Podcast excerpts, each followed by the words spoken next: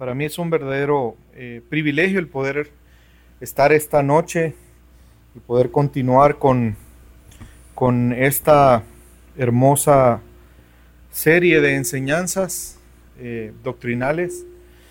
Y como iniciamos la semana pasada hablando de la revelación especial, este día pues vamos a continuar eh, siempre hablando de la revelación especial pero lo vamos a, hacer desde otra perspectiva. La semana pasada hablamos acerca de, o aprendimos acerca de cómo en la historia se ha desarrollado o se ha visto la revelación especial, tanto en las sectas como en filosofías, y también cómo el cristianismo ha entendido la revelación especial. Eh, cada semana se va a estar eh, otorgando un recurso donde usted puede ver de una forma resumida y gráfica lo que se enseña en cada predicación. Si usted todavía no lo tiene, pues lo invito a que pueda buscarlo. La semana pasada se publicó un recurso que resume lo que aprendimos en la semana anterior. Este día, pues vamos a estar aprendiendo acerca de la revelación especial, pero desde la perspectiva de lo que la Biblia nos enseña con relación a esta doctrina. Vamos a dividir en tres partes la enseñanza de hoy, el estudio bíblico de hoy.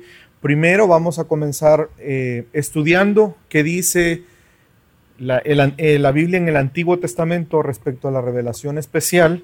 Luego vamos a hablar del Nuevo Testamento y vamos a terminar con conclusiones doctrinales respecto a lo que hemos aprendido tanto en el Antiguo Testamento como en el Nuevo Testamento.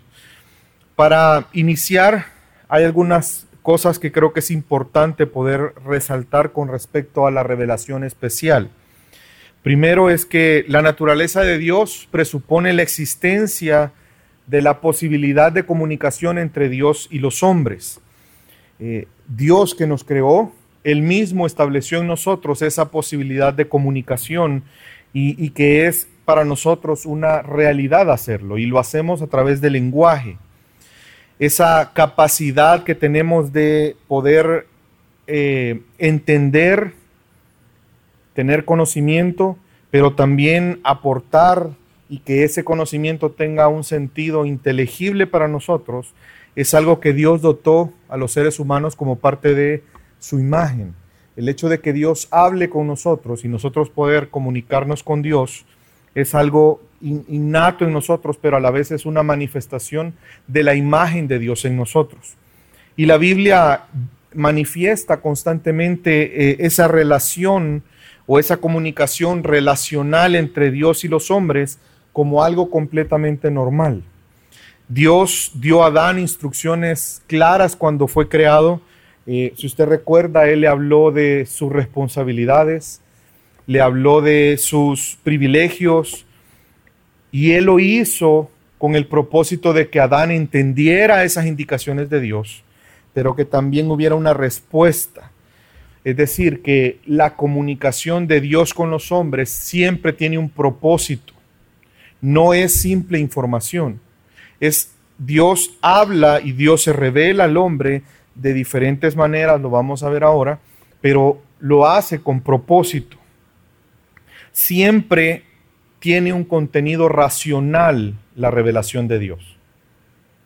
Dios no va a comunicarse de una manera irracional, de tal manera que nosotros como seres humanos no podamos entender el mensaje o la enseñanza que Él quiera dar. Si usted lo piensa por un momento, el mensaje de Dios siempre ha tenido un contenido racional.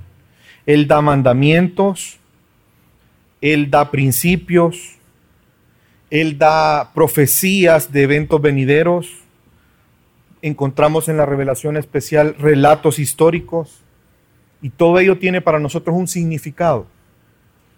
La revelación en la Biblia nunca es una experiencia simplemente inefable, mística y sin contenido racional, porque la revelación especial es Dios mismo manifestándose a los hombres, es Dios mismo enseñando, manifestando su ser, su carácter y sus obras.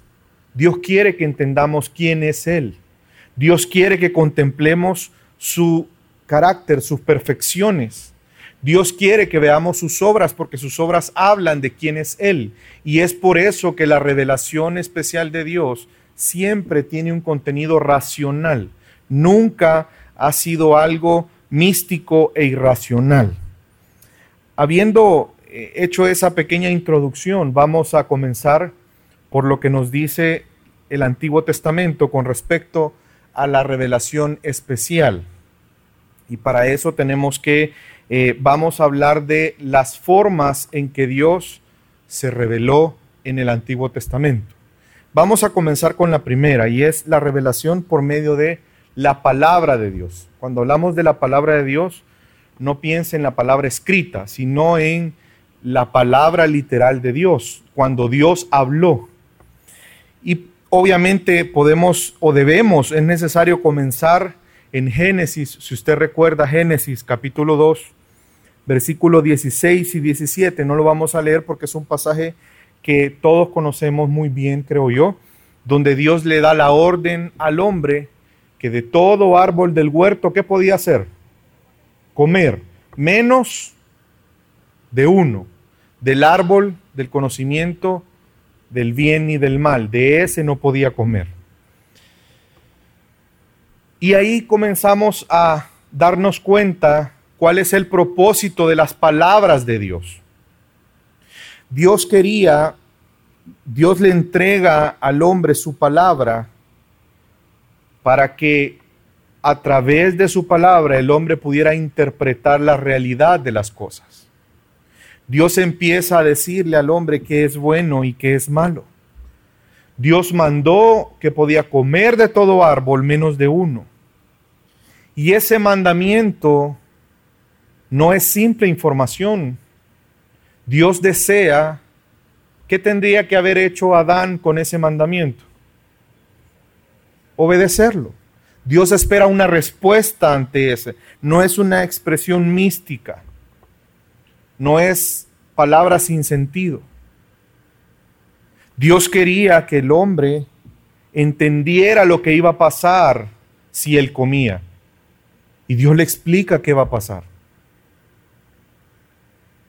Por lo tanto, vemos que la revelación especial desde un inicio, inclusive antes de la, de la caída del hombre, era necesaria para la correcta interpretación de la realidad para que el hombre pudiera interpretar de una manera correcta la realidad. Y eso llevaba obviamente a una relación de dependencia de Dios, porque la palabra de Dios era la que iba a determinar la realidad de las cosas. La palabra de Dios iba a determinar lo que era bueno y lo que era malo. Y vemos que Dios todo el tiempo buscó eso aún antes de la caída del hombre. Después, obviamente, el hombre pecó y vemos que la comunicación entre Dios y los hombres siempre siguió presentándose como una comunicación verbal. Dios no dejó de hablarle al hombre. Y me acompaña, vamos a leer Génesis capítulo 3, versículo 8 y oyeron la voz de Jehová Dios, que se paseaba en el huerto, al aire del día, y el hombre y su mujer se escondieron de la presencia de Jehová Dios entre los árboles del huerto. Es decir, que ellos, ¿qué hicieron? ¿Qué hicieron? Escucharon. Dios les habló. Ellos escucharon la voz de Dios. Dios los llamó y les pide cuentas. Y cuando nosotros vemos eh, eh, la implicación de esto es que Dios habló esperando que el receptor de esa palabra diera una respuesta específica. Si usted recuerda, después Dios le preguntó a Adán, ¿qué has hecho? Dios esperaba una respuesta de Adán. Luego le habló a la mujer ¿por qué comiste?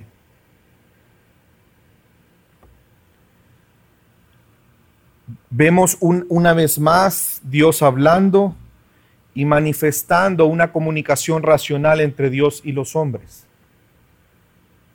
Y este patrón es un patrón de comunicación, el cual es verbal y proposicional de Dios con los hombres. Y lo vemos en todo el Antiguo Testamento. Dice la Biblia que el Señor habló y también llamó a Noé, a Abraham, a Jacob, a Moisés, a Samuel, a David, a Job, a Isaías, a Oseas, entre otros.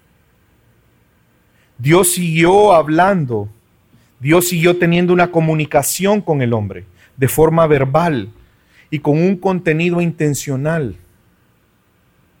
La idea de la revelación racional de que estamos hablando está contenida en la palabra dabar, que significa hablar. Es decir, que cuando nosotros vemos que en la Biblia Dios habla, es porque está viendo una comunicación racional e intencional entre Dios y los hombres. Dios está manifestando a los hombres. Y de esta misma raíz viene el significado de la palabra como tal, la palabra. Por eso es que vemos muy usado por los profetas esta fórmula profética, así dice el Señor. ¿Usted recuerda de eso?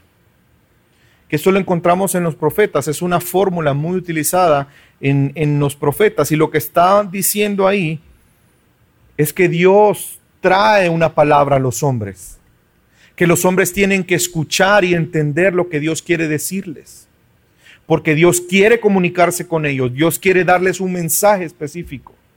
No un mensaje que no puedan entender, sino por el contrario, un mensaje que no solamente pueden entenderlo, sino un mensaje que les lleve a acciones específicas. Vemos una vez más que no es una comunicación mística y racional. Pero también Dios se ha revelado no solamente por su palabra, sino también se ha revelado por medio de sueños. ¿Usted recuerda José? ¿A José? ¿Usted recuerda el sueño que José tuvo? ¿Qué problema le trajo ese sueño, verdad? No, en realidad era la voluntad de Dios. Usted recuerda que él le, le, cuenta a sus hermanos el sueño. Y eso lo vemos en Génesis 37. Y esto es Dios revelando su voluntad. Porque vemos en Génesis 42 y 43 el cumplimiento de esa palabra. No fue que José comió algo en la noche, le cayó mal y tuvo un sueño. Era Dios manifestando su voluntad. Y vemos otros ejemplos de la revelación de Dios por medio de sueños, inclusive sobre aquellos reyes paganos, como por ejemplo Faraón. Recibe una revelación en sueños sobre el hombre que estaba por venir en Génesis 41. Vemos también al rey Nabucodonosor, que Dios a través de sueños le manifiesta lo que iba a venir después de él. Lo interesante de estos dos casos que vemos profetas de Dios interpretando esos sueños. Vemos a José y vemos a Daniel interpretando esos sueños. Porque Dios siempre ha querido que su mensaje, su revelación, sea inteligible para los hombres. El significado con propósito de las cosas reveladas, Dios no se manifiesta a los hombres por casualidad. Dios lo hace de una manera que el hombre pueda entenderlo porque es parte de su intención. Es por eso que la revelación de Dios siempre es acompañada por la interpretación. Otra forma en que vemos, llevamos dos, ¿verdad? La primera, la palabra. La segunda, sueños. Hay una tercera que es Dios revelándose a los hombres a través de los milagros. Y un evento fuerte que manifiesta eso es Éxodo. Usted recuerda cuando Dios liberó a su pueblo de Egipto. ¿Qué utilizó él? milagros. Pero esos milagros eran revelación de Dios. Dios quería que a través de esos milagros el hombre conociera quién es Él. Vemos una vez más una intención de Dios al, al, comunicarse con el hombre. Vemos que las plagas, por ejemplo, todas las plagas contra los egipcios, no sé si usted lo sabía, que comienzan en Éxodo 7, tienen el propósito teológico de mostrar la superioridad de Dios sobre todos los dioses de Egipto. Cada una de esas plagas era un mensaje de Dios para un, un Dios de los egipcios. Dios manifestándose quién es Él. Los milagros, por lo tanto, en sí mismos no deben de ser divorciados de su contexto y del propósito específico teológico de ese momento. Los, todos los milagros no son cosas que suceden por casualidad, sino que es Dios, en la providencia de Dios, cada milagro es una exhibición especial del poder de Dios. Cada milagro comunica algo acerca de la persona de Dios. Y veamos lo que Dios mismo dice con respecto a los milagros que él hizo para rescatar al pueblo de Egipto. Acompáñenme, vamos a leer Deuteronomio capítulo 7, versículo 17 al 19. Si dijeres en tu corazón, estas naciones son mucho más numerosas que yo, ¿cómo las podré exterminar? No tengas temor de ellas. Acuérdate bien de lo que hizo Jehová tu Dios con Faraón y con todo Egipto, de las grandes pruebas que vieron tus ojos, y de las señales y milagros, y de la mano poderosa y el brazo extendido con que Jehová tu Dios te sacó. Así hará Jehová tu Dios con todos los pueblos, de cuya presencia tú temieres. No tengas temor. Recuerda quién yo soy. Recuerda esos grandes milagros que tuviste. Los milagros hablaban del poder de Dios. Y vemos aquí Dios diciéndole a su pueblo, recuérdate de la forma en que yo me he revelado a ti, de la forma como yo me he mostrado que yo soy quien yo soy. Y eso debía de, de llevar al pueblo a no tener temor a otros pueblos. Dios obró en Egipto de la manera que lo hizo para revelarse al hombre. Y no solamente su pueblo, sino también los egipcios y otros pueblos que estaban alrededor de ellos.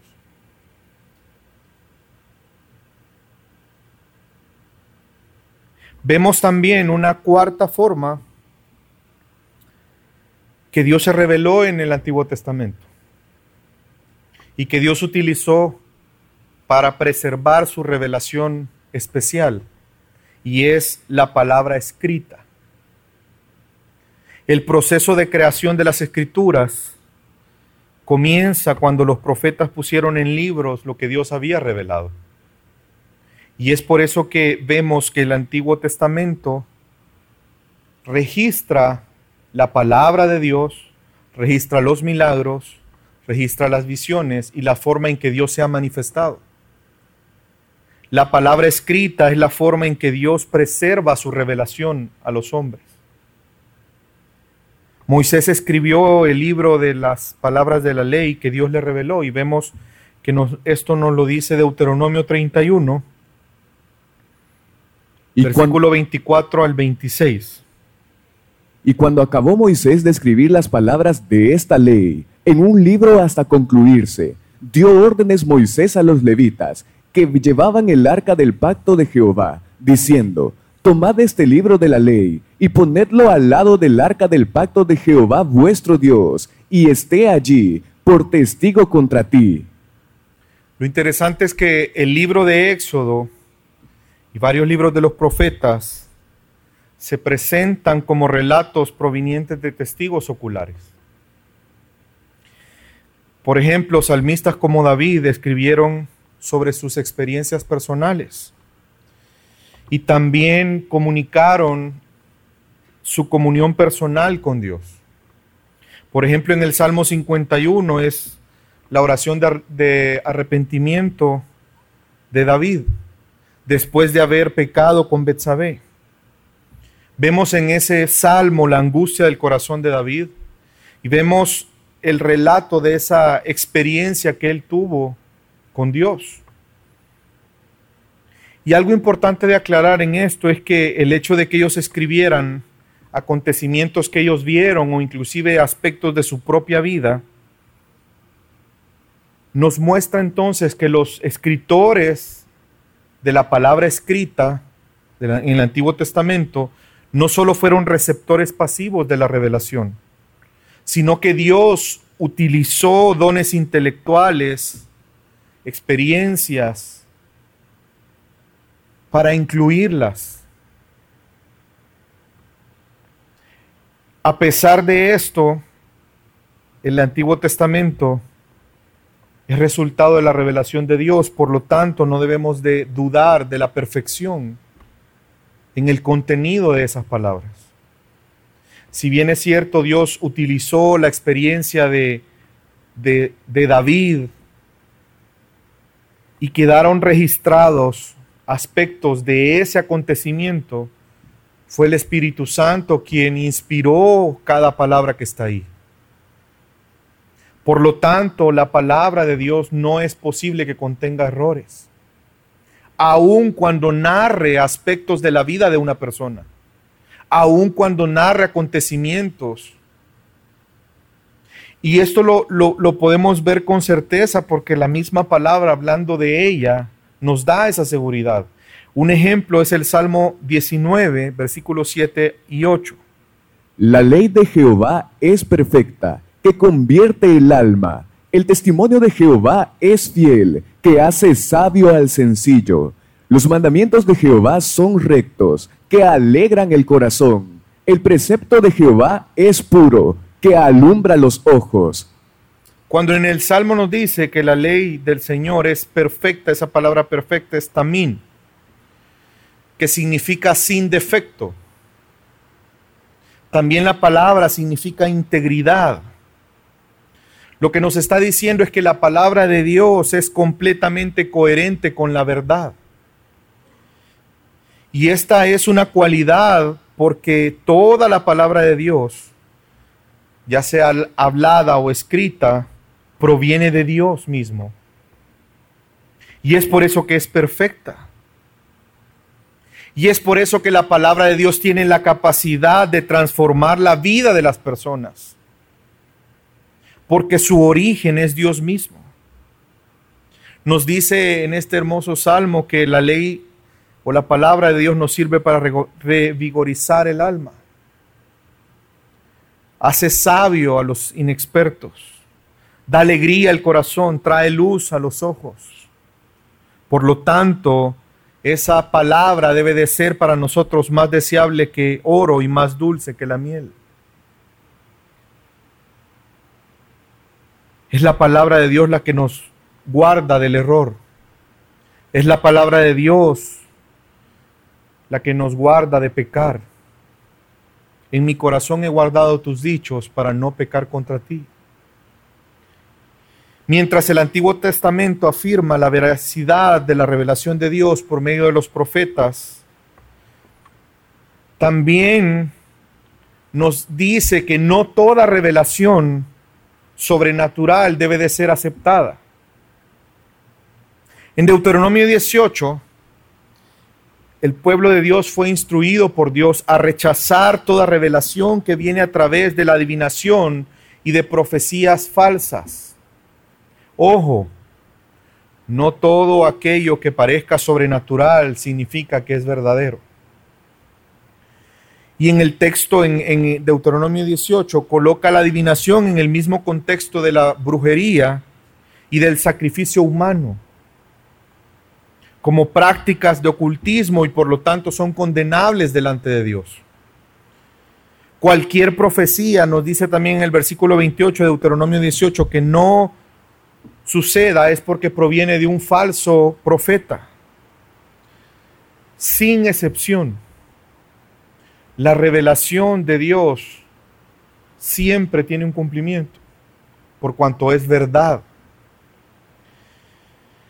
Y por otro lado, hay, hay que aclarar también que solo el hecho de que la profecía suceda no significa que el profeta ha hablado en nombre de Dios o está hablando la verdad.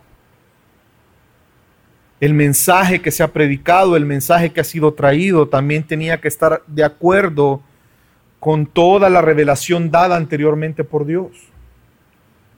Porque si Dios es el autor de la revelación, no es posible que haya contradicciones. Porque eso va en contra de la naturaleza de Dios. O Dios es cambiante, o Dios es indeciso que un día dice una cosa y otro día dice otra. Veamos qué nos dice la Biblia respecto a este punto en Deuteronomio 13, versículo 1 al 4. Cuando se levantare en medio de ti profeta o soñador de sueños, y te anunciare señal o prodigios, y si se cumpliere la señal o prodigio que él te anunció, diciendo, vamos en pos de dioses ajenos que no conociste, y sirvámosles, no darás oído a las palabras de tal profeta, ni a tal soñador de sueños, porque Jehová vuestro Dios os está probando, para saber si amáis a Jehová vuestro Dios con todo vuestro corazón y con toda vuestra alma. En pos de Jehová vuestro Dios andaréis, a él temeréis, guardaréis sus mandamientos y escucharéis su voz, a él serviréis y a él seguiréis. Cualquier aparente revelación, aunque pareciera ser sobrenatural, pero que nos conduzca a la idolatría, no debemos escucharla.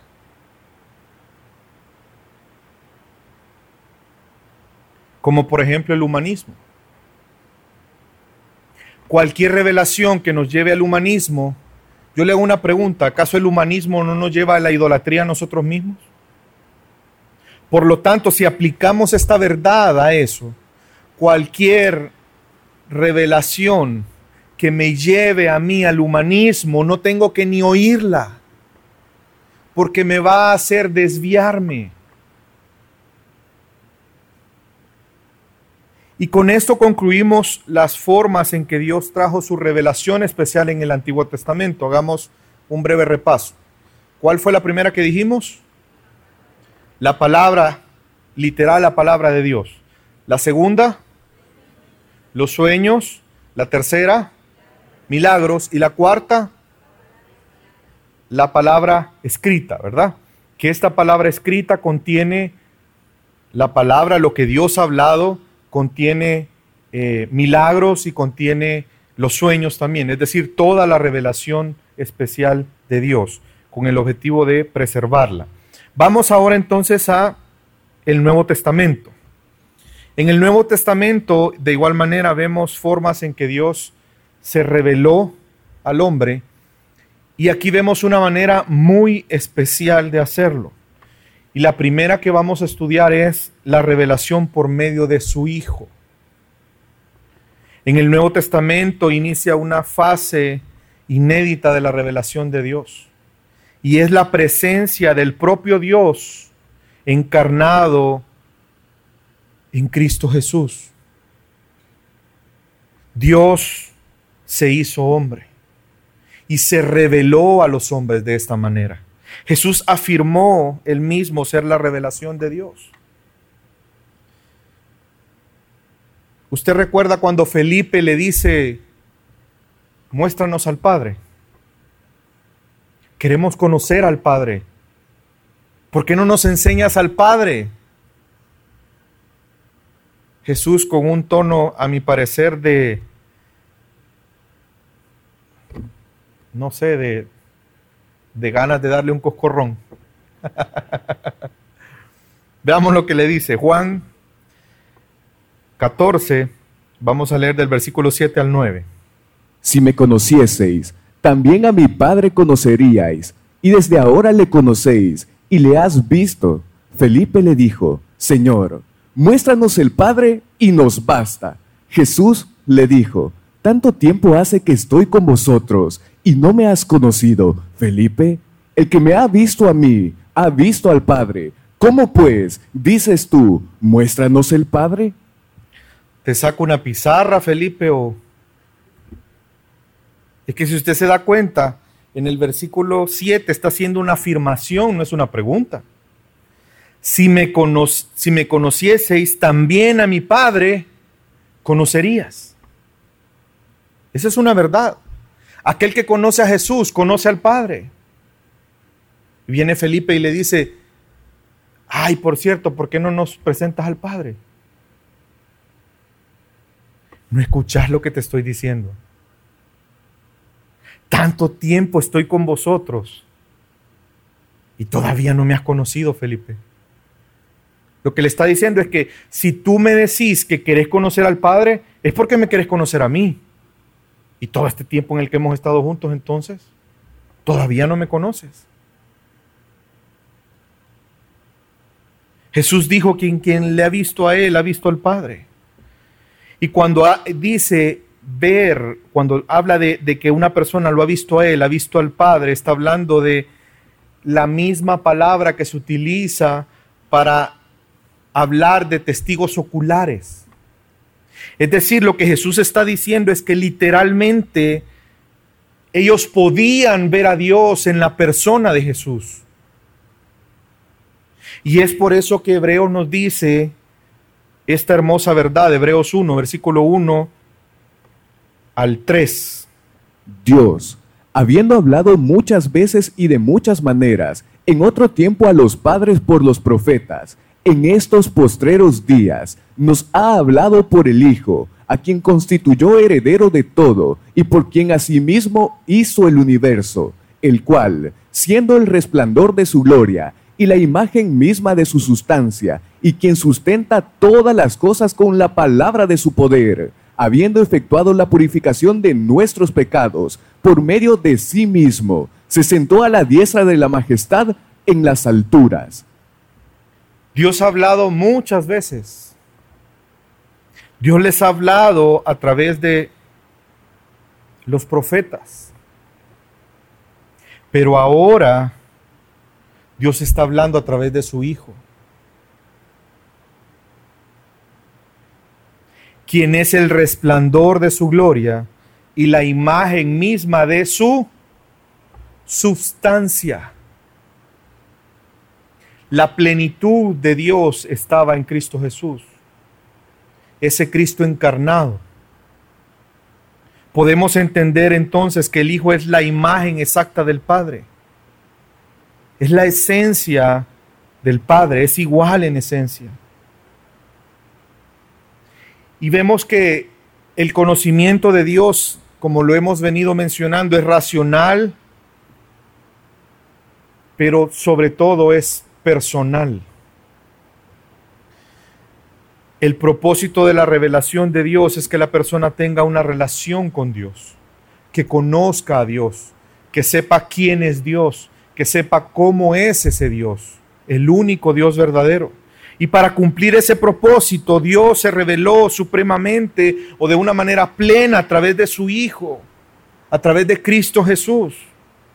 La revelación de Dios en Cristo y la encarnación de Dios en la persona de Cristo son los dos lados de la misma moneda. Jesús reveló el carácter de Dios por su carácter. Jesús manifestó la justicia de Dios al morir en la cruz. Jesús manifestó la compasión de Dios para con los hombres. Jesús manifestó el amor de Dios en que aún siendo pecadores, Él murió por nosotros y resucitó. La revelación de Dios en Cristo es tan perfecta que Jesús pudo decir, el que ha visto, el que me ha visto a mí, ha visto al Padre. Y vemos también una segunda forma en que Dios trae su revelación en, en el Nuevo Testamento y es por medio de milagros.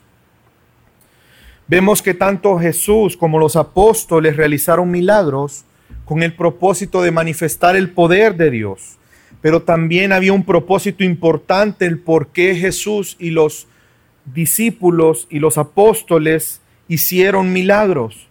Y era validar el mensaje del Evangelio que ellos mismos estaban predicando. Dios manifestó el poder a través de los milagros, a través de Jesús y a través de los discípulos, para validar el mensaje que ellos estaban dando. Para que la gente entendiera que era el mensaje de Dios, que era Dios quien estaba respaldando ese mensaje. Y esto lo podemos ver de una manera clara cuando Jesús, Juan empezó a dudar. Juan el Bautista empezó a dudar de quién era Jesús. Y sus discípulos fueron a buscar a Jesús. Y veamos lo que le contestó Jesús, o que le, lo, lo que le mandó a decir Jesús a Juan el Bautista. Lucas 7:22. Y respondiendo Jesús, les dijo, Id, haced saber a Juan lo que habéis visto y oído. Los ciegos ven, los cojos andan, los leprosos son limpiados, los sordos oyen, los muertos son resucitados, y a los pobres es anunciado el Evangelio. Los milagros servían para revelar el hecho de que era Dios manifestando su poder a través de el ministerio de Jesús. Esos milagros validaban el mensaje de Jesús, pero también validaban la identidad de Jesús como aquel que había de venir. Los milagros llevaron al pueblo a ver el carácter de Dios. Y de acuerdo a la interpretación de Juan, la cual él le dio a los milagros, Jesús hizo milagros con el propósito de que creyeran que Él era el Cristo, que fuera una señal que diera testimonio de la identidad de Jesús. Y lo vemos en Juan 20, 30, 31. Hizo además Jesús muchas otras señales en presencia de sus discípulos, las cuales no están escritas en este libro, pero estas se han escrito para que creáis que Jesús es el Cristo, el Hijo de Dios, y para que creyendo tengáis vida en su nombre. Los apóstoles también hicieron milagros para respaldar su predicación, porque ellos estaban dando testimonio de la verdad y del Evangelio. Hay una tercera manera en que Dios trajo la revelación en el Nuevo Testamento y es por medio de visiones también. Usted recuerda eh, un ejemplo de esto es Pedro, cuando vino una, una visión a él de una manta con animales y que él debía comer. Usted recuerda en Hechos 10:10. 10. Y vemos que la Biblia nos dice que le sobrevino un éxtasis, el cual obviamente era Dios a través de una visión dándole un mensaje claro. Y esa visión tenía un contenido racional para, para Pedro y era porque le estaba preparando para el encuentro que él iba a tener con Cornelio. Él vio varios animales, se oyó el mandamiento de matar y comer. Y él entendió entonces el mensaje que todo lo que Dios había purificado era puro, para que fuera capaz de superar esa barrera que ellos tenían tradicionalmente como judíos en contra de los gentiles. De hecho, si usted sigue leyendo en Hechos 10, Dice que se asombraron cuando Cornelio creyendo vino sobre él el Espíritu Santo. Dios tuvo que a través de esta visión hablar a Pedro para que él pudiera cumplir ese mandato que él le había dicho desde antes. Y de hacer discípulos a todos los judíos. Ese era el mandato. A todas las naciones. Vemos el apóstol Juan también, quien eh, a través de visión de una visión, registra eh, la revelación en Apocalipsis. Por lo tanto, podemos concluir que la revelación especial vino a través de los profetas, de Cristo Jesús y de los apóstoles. La persona de Dios es revelado y esa revelación siempre contiene una información racional acerca de quién es Dios acerca de sus propósitos y acerca de su obra. Pero ¿cuál es la naturaleza de la revelación especial en las escrituras? Pues toda la revelación viene de, Dios, de la boca de Dios. Y vemos que hay un patrón, por ejemplo Jesús cuando fue tentado, usted se recuerda, por, por Satanás. Él citó, por ejemplo, Deuteronomio 8:7, cuando le dice como base de la autoridad, porque no solo de pan vivir el hombre, sino de toda qué? Palabra que sale de la boca de Dios. Está hablando de la revelación especial. Entonces empleó la palabra como un arma en contra del enemigo para contrarrestar la distorsión de la verdad que el diablo estaba haciendo en ese momento. Reacción que debió, debió de haber tenido Adán ante la distorsión de la verdad. La revelación especial es la que nos permite tener una interpretación correcta de la realidad. Y vemos que una vez más, y en, este ejemplo de Jesús, la palabra de Dios cuando es identificada, nosotros los creyentes debemos someternos a ella absolutamente y sin reservas por cuanto es la verdad de Dios. Y veamos qué dijo Jesús al respecto en Mateo 5, 17 y 18. No penséis que he venido a revocar la ley o los profetas. No he venido a revocar, he venido para cumplir. Porque en verdad os digo, hasta que el cielo y la tierra pasen, ni una jota ni una tilde jamás pasará de la ley hasta que todo se cumpla. Aun cuando la palabra ley, que es nomos, funciona como una palabra para describir el Pentateuco, en realidad, si lo tomamos en un sentido general, se refiere a todas las escrituras. Y en este sentido se entiende que el Antiguo Testamento es perfecto y todas sus afirmaciones son verdaderas, por lo tanto es inerrante, no tiene error porque procede de Dios mismo.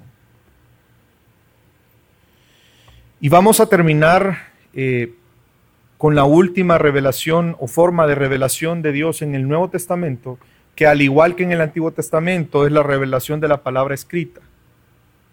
Y vamos a leer un pasaje con el que terminamos la semana pasada, 2 Timoteo 3, 16, 17. Toda la escritura es inspirada por Dios y útil para enseñar, para redarguir, para corregir, para instruir en justicia, a fin de que el hombre de Dios sea perfecto, enteramente preparado para toda buena obra. Vemos que la intención en este pasaje es mostrar la suficiencia de las escrituras para la salvación, pero también para la vida cristiana, la vida en Cristo. Y toda escritura se entiende o se debe entender a todo la palabra revelada por Dios. Y toda esa palabra es inspirada. Y el, y el propósito de esa inspiración es dar a conocer a Dios mismo. La palabra inspiración significa, o, se podría traducir como soplada o respirada por Dios. En sentido literal, lo que nos está diciendo es que todas las escrituras, la fuente es Dios mismo. Es Dios quien las inspiró, por lo tanto no puede haber error, porque en Dios no hay mentira ni error. Y Dios inspiró de forma verbal, es decir, doctrinalmente se le conoce como verbal y plenaria. Dios inspiró cada palabra, cada letra, pero también cada el sentido completo de lo que las escrituras contienen. Hay personas que piensan que solo en, los, en las porciones de la Biblia donde Dios literalmente está hablando es palabra de Dios. Pero todos los acontecimientos históricos, todo lo que pasó, algunos piensan que eso no es palabra de Dios. Cuando en realidad toda la escritura es inspirada por Dios. Si no póngase a pensar en los apóstoles, de todo lo que ellos vieron, escucharon y todas las enseñanzas, ¿Por qué escribieron lo que escribieron? ¿Acaso no hubieran podido escribir más de lo que escribieron? ¿Acaso no hubieran podido escribir otras cosas que no escribieron? Claro que sí. Pero ¿por qué no lo hicieron? Porque todas las escrituras son inspiradas por Dios. Y por eso quiero dar una definición, o vamos a utilizar una definición de un diccionario respecto a qué es la inspiración.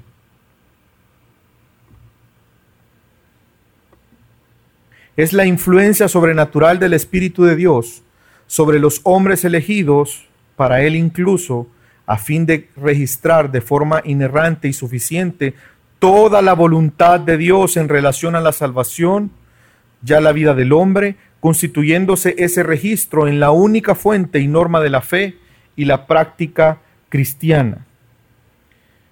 Por lo tanto, las escrituras son inspiradas por Dios y tienen el poder para salvarnos y son suficientes para nosotros. Por eso vemos en 2 de Pedro 1, 20, 21 nos dice lo siguiente. Tenemos también la palabra profética más segura, a la cual hacéis bien en estar atentos como a una antorcha que alumbra en lugar oscuro, hasta que el día esclarezca y el lucero de la mañana salga en vuestros corazones, entendiendo primero esto, que ninguna profecía de la Escritura es de interpretación privada, porque nunca la profecía fue traída por voluntad humana, sino que los santos hombres de Dios hablaron siendo inspirados por el Espíritu Santo. Nunca la profecía fue traída por voluntad humana.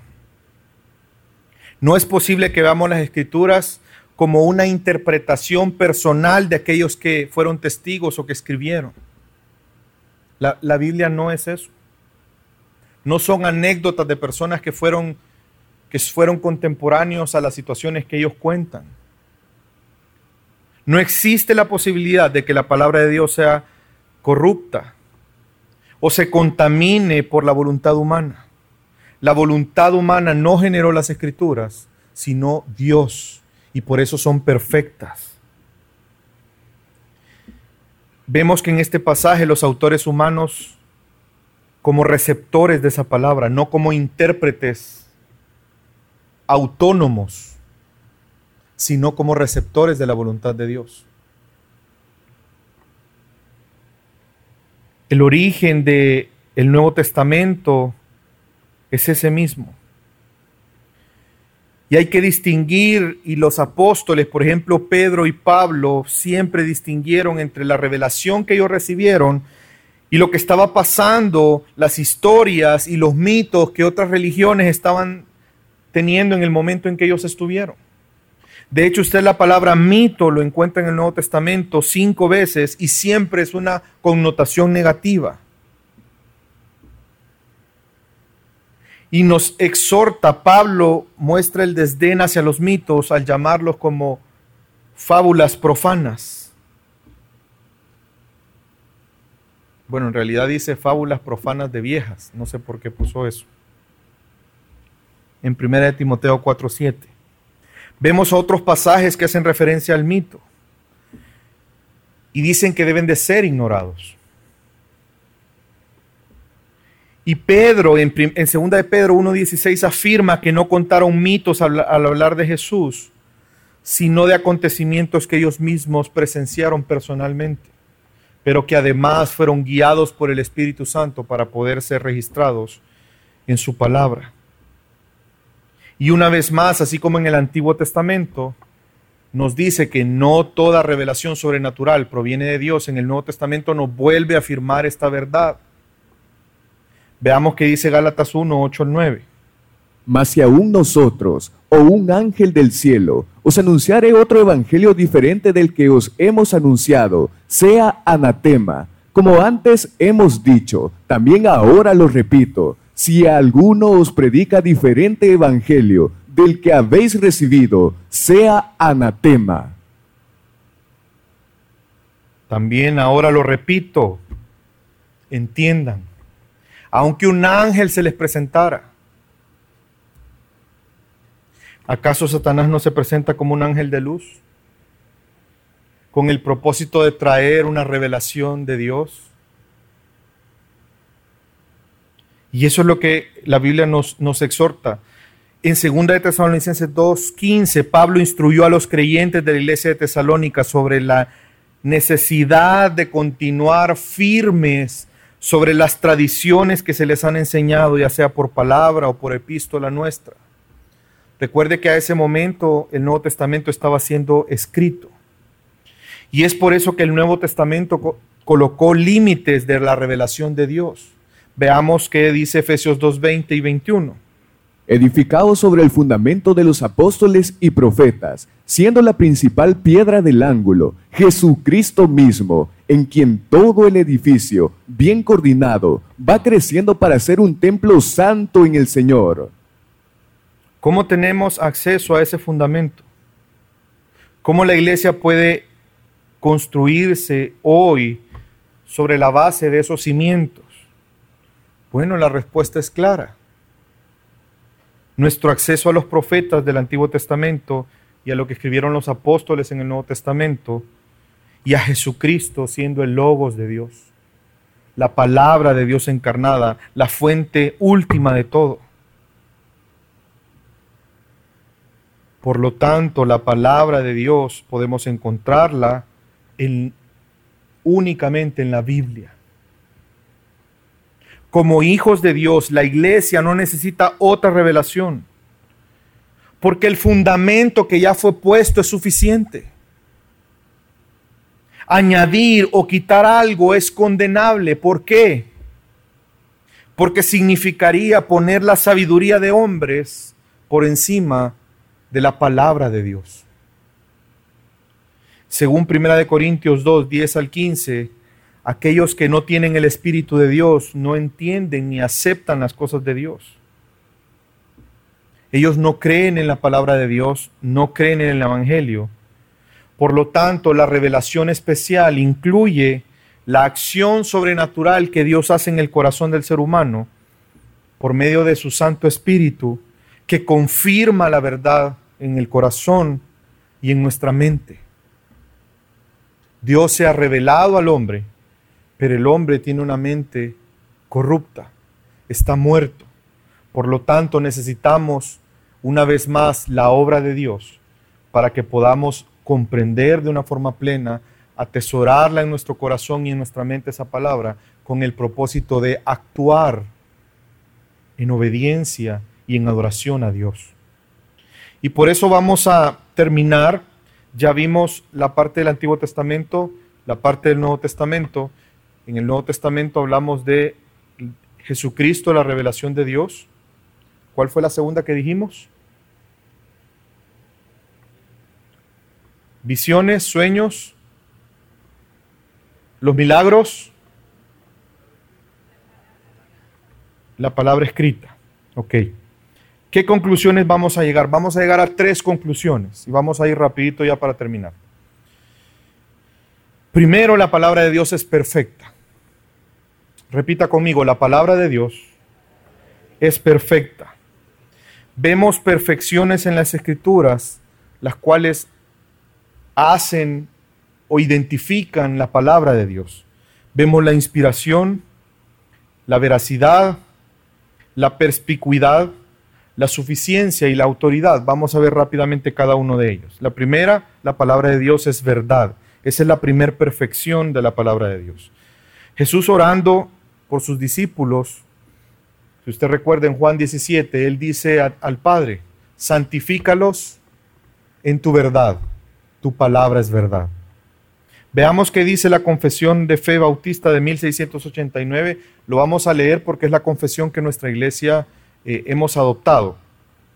A autoridad de la Sagrada Escritura, razón por la cual debe ser creída y obedecida no depende del testimonio de cualquier hombre o iglesia, pero proviene enteramente de Dios, siendo Él incluso la verdad y su autor. La escritura, por lo tanto, tiene que ser recibida por ser la palabra de Dios. Por lo tanto, la veracidad de las escrituras incluye tres ideas. Infalibilidad, infalibilidad,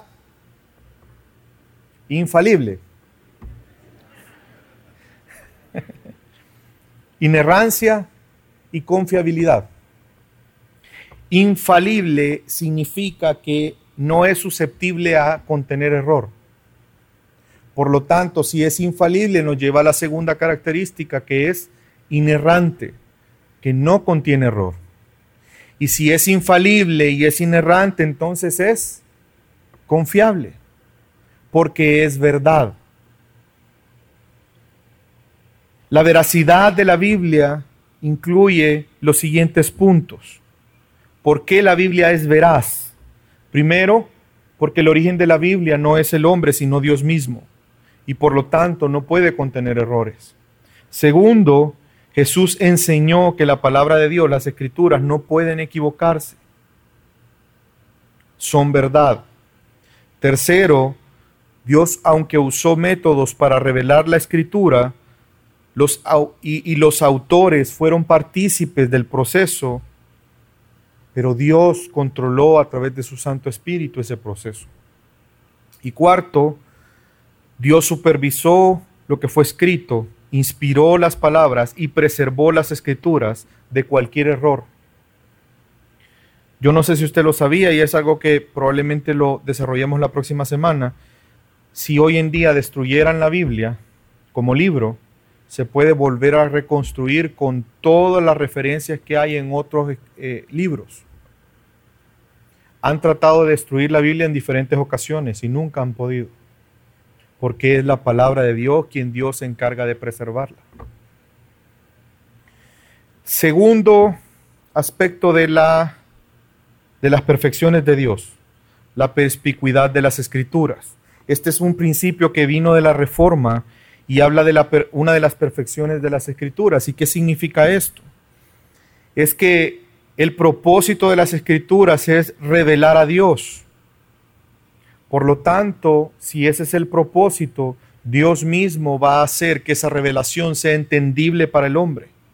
El mensaje de la Biblia no es algo esotérico, no es algo que debe de ser establecida una interpretación privada, como lo hicieron en algún momento en la Iglesia Católica Romana. No hay necesidad, por tanto, de intérpretes, no hay necesidad de tradiciones extrabíblicas para que podamos entender el significado de la Biblia. La tercera perfección es la suficiencia de las escrituras. Y esta sigue obviamente a la inerrancia y a la perspicuidad de las escrituras. La palabra de Dios es suficiente. Y esta suficiencia es si algo resume la suficiencia de las escrituras es eh, un lema que surge en la, en la reforma y es la sola escritura. La escritura, la palabra de Dios es suficiente. Es adecuada y competente para salvarnos, pero también para instruirnos en la verdad, para enseñarnos la verdad y para que podamos obedecer a esa verdad. Veamos qué dice la Confesión de Fe Bautista de 1689 al respecto. Bajo el nombre de Sagradas Escrituras o palabra de Dios escrita, se incluyen ahora todos los libros del Antiguo Testamento y el Nuevo Testamento, todos los cuales fueron dados por inspiración de Dios para ser la regla de fe y vida práctica. Y esto no significa que no pueda haber una tradición cristiana. Pero algo que tenemos que entender que cualquier tradición que contradiga las escrituras debe de corregirse a la luz de las escrituras. La tradición, por lo tanto, no debe ser aceptada como una revelación, porque no es palabra de Dios, sino como el intento del hombre por interpretar la revelación que encontramos solo en la Biblia. Las escrituras son suficientes y no hay necesidad de nuevas revelaciones. Después de la época de los apóstoles, el proceso de inspiración y revelación que produjo las escrituras terminaron. El canon de las escrituras está cerrado. Hablamos de la primera conclusión. ¿Cuál es la primera conclusión? La palabra de Dios es perfecta. Vamos con la segunda, rápidamente. La revelación especial tiene un propósito. Esa es la segunda verdad que podemos aprender. La escritura no tiene como propósito la enseñanza de la biología, de la botánica, de la astronomía. Si usted va a la Biblia intentando aprender astronomía o cualquier otra ciencia, mejor busque otro lugar. El propósito de la Biblia no es darnos información. El propósito de las escrituras es manifestar a Dios. Por eso la Biblia es el testimonio de Jesús. Porque la Biblia habla de Jesús por cuanto Jesús es Dios. Yo no puedo tomar la Biblia para usarla como un manual, como un fuente de información. La Biblia se nos fue dada para tener un encuentro con Dios, para conocer a Jesús. Y si yo conozco a Jesús, entonces voy a conocer a quién? A Dios. El propósito de la, de la revelación no es dar información. La finalidad de la revelación es la redención. ¿Por qué Dios no se quedó con la revelación general a través de la naturaleza? ¿Por qué Dios trajo una revelación especial? Porque como Pablo le recuerda a Timoteo, que leímos el pasaje, la sabiduría nos puede, perdón, la, la palabra de Dios nos puede hacer sabios, darnos sabiduría para la salvación. Pero también tiene el propósito de conformarnos a la imagen de Cristo, para que podamos glorificar a Dios con nuestra vida. Y tercero, tercera conclusión doctrinal, es que las escrituras son fuente de vida para el cristiano y para la iglesia. Esas perfecciones de las cuales ya hablamos dotan a la escritura con la capacidad de transformar la vida de las personas. Por lo tanto, la Biblia siempre permanece como una autoridad final en todas las cuestiones de fe y práctica para nosotros como hijos de Dios, como lo menciona la Confesión de Fe Bautista de 1689. El juez supremo, por el cual todas las controversias religiosas deben ser resueltas y todos decretos y concilios, todas las opiniones de escritores antiguos y doctrinas de hombres deben ser examinadas, y los espíritus probados no puede ser otro que la Sagrada Escritura, entregado por el Espíritu Santo, nuestra fe, recurrirá a la Escritura para la decisión final. Si por un lado la revelación especial ya cerró, el canon está cerrado. Por otro lado, Dios continúa hablando, pero lo hace a través de su palabra. El Espíritu Santo nos ilumina para que podamos entender su palabra. Es que yo quiero que Dios me hable. ¿Usted ha escuchado esa frase? Es que Dios no me ha hablado. ¿Dios no nos ha hablado o nosotros no hemos ido a su palabra? Dios ya nos habló. Todo lo que necesitamos saber, todo lo que necesitamos entender, todo lo que necesitamos creer está aquí en su santa palabra. Dios se ha revelado a nosotros a través de su palabra. ¿Quiere conocer la voluntad de Dios? Escudriñe las escrituras. Y ahí va a tener un encuentro con Jesús. Y vamos a conocer a Dios. Dios sigue hablando a nuestros corazones. Y lo hace a través de su palabra. El testimonio de su espíritu confirma no solo en nosotros la salvación, confirma la verdad de las enseñanzas de las escrituras. Nosotros podemos seguir siendo instruidos por Dios de manera personal, pero siempre a la luz de las escrituras. Veamos qué dice la confesión bautista al respecto. Todo el consejo de Dios, concerniente a todas las cosas necesarias para su propia gloria, para la salvación del hombre, la fe y la vida, está expresamente declarado o necesariamente contenido en la Sagrada Escritura. Las escrituras tienen poder para perfeccionar al cristiano en su vida. Las escrituras pueden hacerte sabio para la salvación. La Biblia es suficiente para llevar a la persona a la salvación y para calificarla para hacer toda buena obra que como hijos de Dios debemos de hacer. Y para concluir, quisiera terminar leyendo un salmo. Ya leímos una parte, pero quisiera que lo leyéramos de nuevo. Y veamos y recordemos, y espero que atesoremos en nuestro corazón, lo hermoso, lo perfecto, lo suficiente que es la palabra de Dios para cada uno de nosotros. Salmo 19, versículo 7 al 10. La ley de Jehová es perfecta que convierte el alma. El testimonio de Jehová es fiel, que hace sabio al sencillo. Los mandamientos de Jehová son rectos, que alegran el corazón. El precepto de Jehová es puro, que alumbra los ojos. El temor de Jehová es limpio, que permanece para siempre. Los juicios de Jehová son verdad, todos justos. Deseables son más que el oro, y más que mucho oro afinado, y dulces más que miel, y que la que destila del panal. La palabra de Dios es perfecta. Y para nosotros debe ser más valiosa que cualquier otra cosa.